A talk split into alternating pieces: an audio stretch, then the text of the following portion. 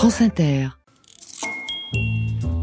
Chers amis, bonjour Près de quelle grande ville sommes-nous ici à Cabestany, dans les Pyrénées-Orientales?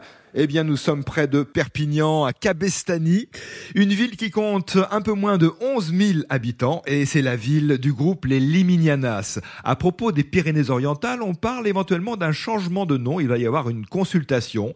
Peut-être que le département va s'appeler Pyrénées-Méditerranée ou Pyrénées-Catalanes. C'est à suivre. Et ce nom de Cabestany, on le sait, vient du latin caput, la tête, et de stagnum, qui signifie nappe d'eau. Donc, il il a été traduit en catalan par Cap de l'Estanie, puis est devenu Cabestany, son nom actuel. Donc, euh, la ville était située à la tête de l'étang. Et cet étang, c'est celui de Canet. Canet-Saint-Nazaire, on l'appelle couramment étang de Canet ici. Un étang donc très proche, étang côtier, séparé de la Méditerranée par un simple banc de sable et relié à la mer par un gros.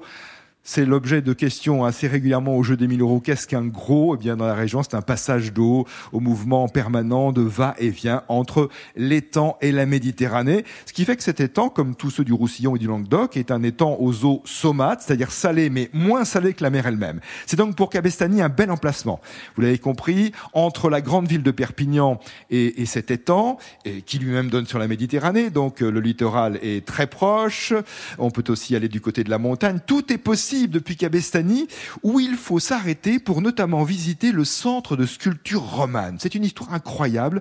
Ce centre a été créé autour de l'œuvre d'un sculpteur anonyme du XIIe siècle qu'on a surnommé le maître de Cabestany. On en parlera jeudi en détail, mais sachez déjà que dans la belle église du centre-bourg, du bourg ancien de Cabestany, on peut voir un tympan du maître de Cabestany dans cette église. Vous pouvez d'ailleurs euh, dès à présent aller sur le, compte Instagram Le Jeu des Mille Euros pour voir le tympan lui-même dans l'église et sa reproduction dans le centre de sculpture romane. Nous passons la semaine en pays catalan et pour jouer, bien sûr, on commence avec Isabelle Bastou et Sébastien Gauthier. Bonjour Isabelle. Bonjour.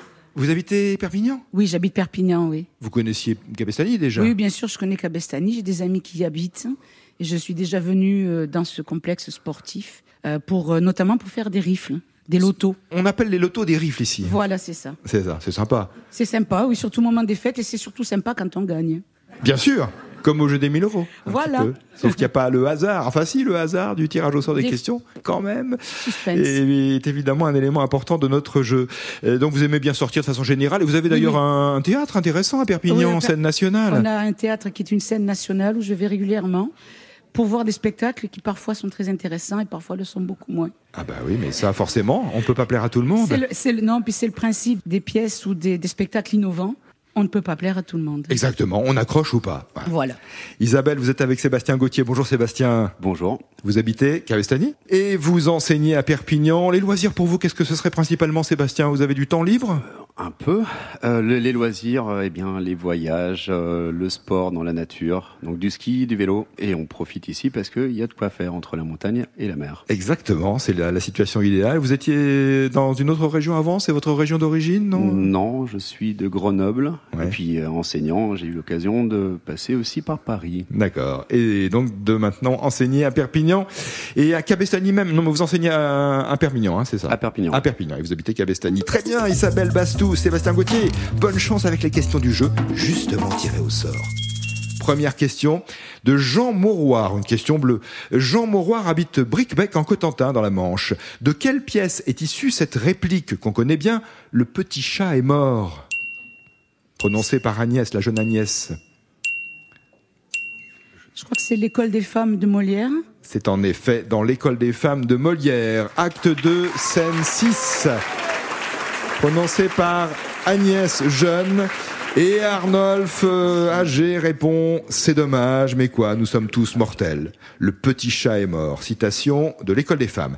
Question bleue aussi de Marie-Pierre Bertorel, qui habite le Pèlerin, en Loire-Atlantique. Une question envoyée sur franceinter.fr. Quelle est la particularité d'un animal nyctalope?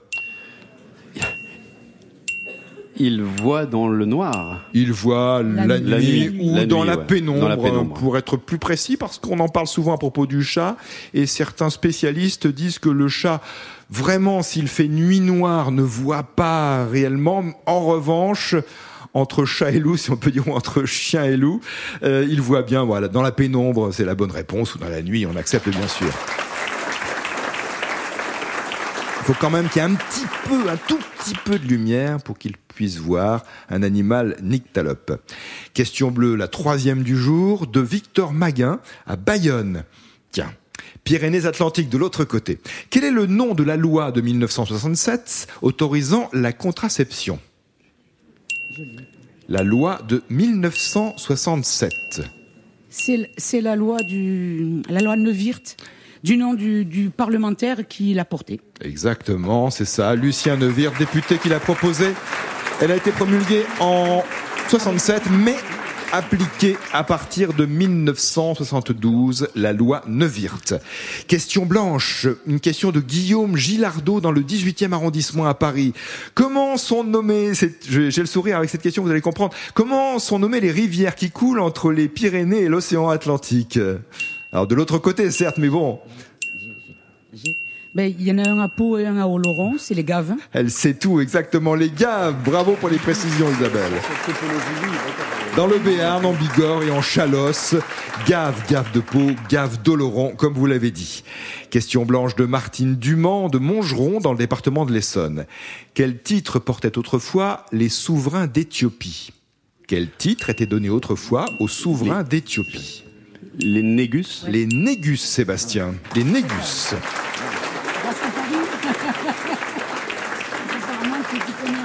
Et déjà la question rouge pour Isabelle Bastou et Sébastien Gauthier. Une question de Noémie Guitard à Pamiers en Ariège.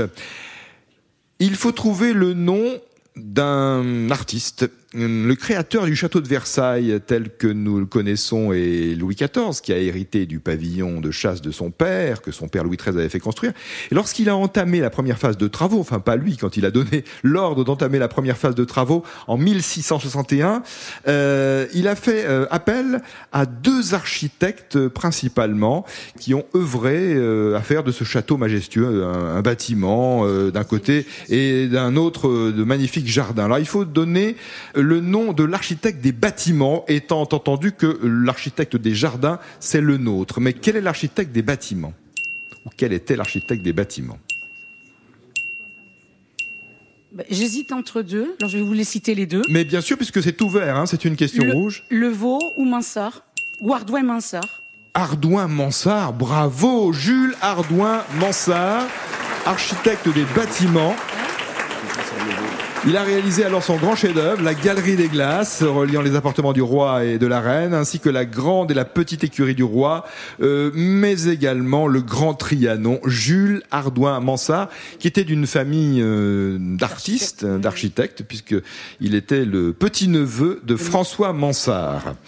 Bravo pour ce parcours, Isabelle et Sébastien. Vous avez répondu à toutes les questions et directement vous pouvez tenter le.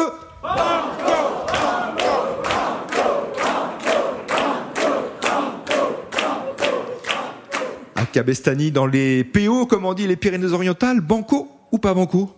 Ban- Banco. Banco sans hésiter, j'ai l'impression. Le jeu des 1000 euros sur France Inter. N'hésitez pas à vous abonner au podcast du jeu des 1000 euros pour pouvoir écouter notre émission où que vous soyez et quand vous le voulez. Le jeu des 1000 euros sur l'application mobile Radio France et sur le site euh, franceinter.fr.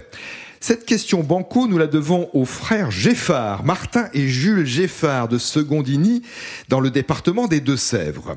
Comment nomme-t-on cette stratégie de défense qui consiste pour un animal à abandonner une partie de son corps, en particulier chez certains reptiles et invertébrés? On pense au lézard ou au, au crabe pour sa pince, le lézard pour sa queue et au crabe pour sa pince. Quel est le nom donné à cette stratégie de défense qui consiste, c'est une mutilation réflexe, si vous voulez, consistant à, à abandonner une partie de son corps dans le monde animal Alors, non, moi ça me revient plus. Oh, ah, je crois que j'ai peut-être une idée. Il me semble qu'il y a. euh, c'est Tommy, je crois que c'est un truc médical qui veut dire qu'on perd. Et, au- et autotomie, ça te. Hein, Autotomie, autoctomie. On tente la, Moi je, la création du mot. euh, moi, je partirais sur la version simple quand même. au- Autotomie. On tente? J'ai- Je rappelle la question pour vous qui nous suivez. Quel est le nom donné à cette mutilation réflexe dans le monde animal?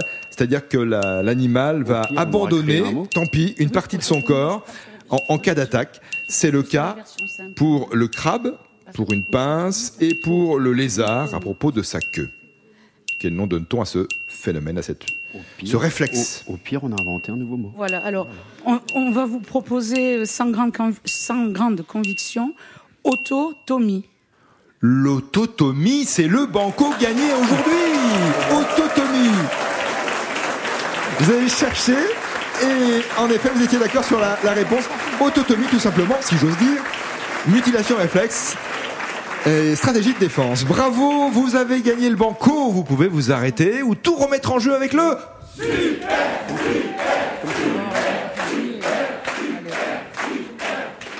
Ah, nous avons des candidats qui sont brillants, vous l'avez constaté, mais qui ont le droit de s'arrêter s'ils le veulent. Mais qui ont le droit de poursuivre s'ils le souhaitent. Mais super. Super. Super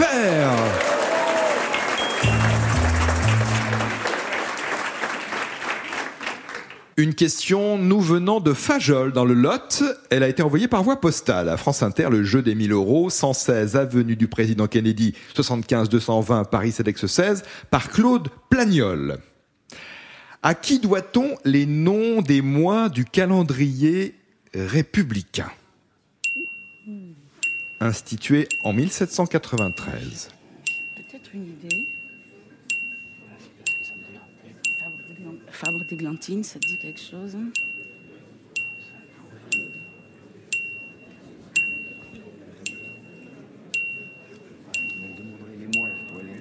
Ouais. À qui doit-on les noms des mois du calendrier républicain ou révolutionnaire? Est-ce que c'est un natif de Carcassonne? Alors là, je suis incapable de vous le dire. là, je ne peux pas vous répondre, je ne peux pas vous aider. Faut changer de question. C'est possible. Bon, ben, on n'a qu'une, on n'a qu'une réponse qui nous vient. Et c'est Fabre d'Églantine, qui est natif de Carcassonne. Mais c'est Fabre d'Églantine qui alors est natif de Carcassonne. C'est confirmé. Philippe François Nazaire Fabre, dit Fabre d'Églantine, c'est lui qui a inventé, il était poète et auteur, et c'est lui qui a inventé ces, ces noms assez imagés de pluviose, ventose, germinal, floréal, etc. Vous avez gagné les 1000 euros du Super Banco, Isabelle Blastou et Sébastien Gauthier, ainsi que le quiz des 1000 euros, c'est la boîte du jeu de l'émission pour jouer chez vous. Comme à la radio, coédition France Inter et Marabout, bonne journée, et à demain, si vous le voulez bien. Je vous rappelle les prochaines dates d'enregistrement du jeu des 1000 euros ouvert à toutes et à tous, bien sûr. Mardi 20 février à Pélussin dans la Loire, mercredi 21 à Charpey dans la Drôme et jeudi 22 février à Valabrègue dans le Gard. À chaque étape, deux séances, 17h et 18h30.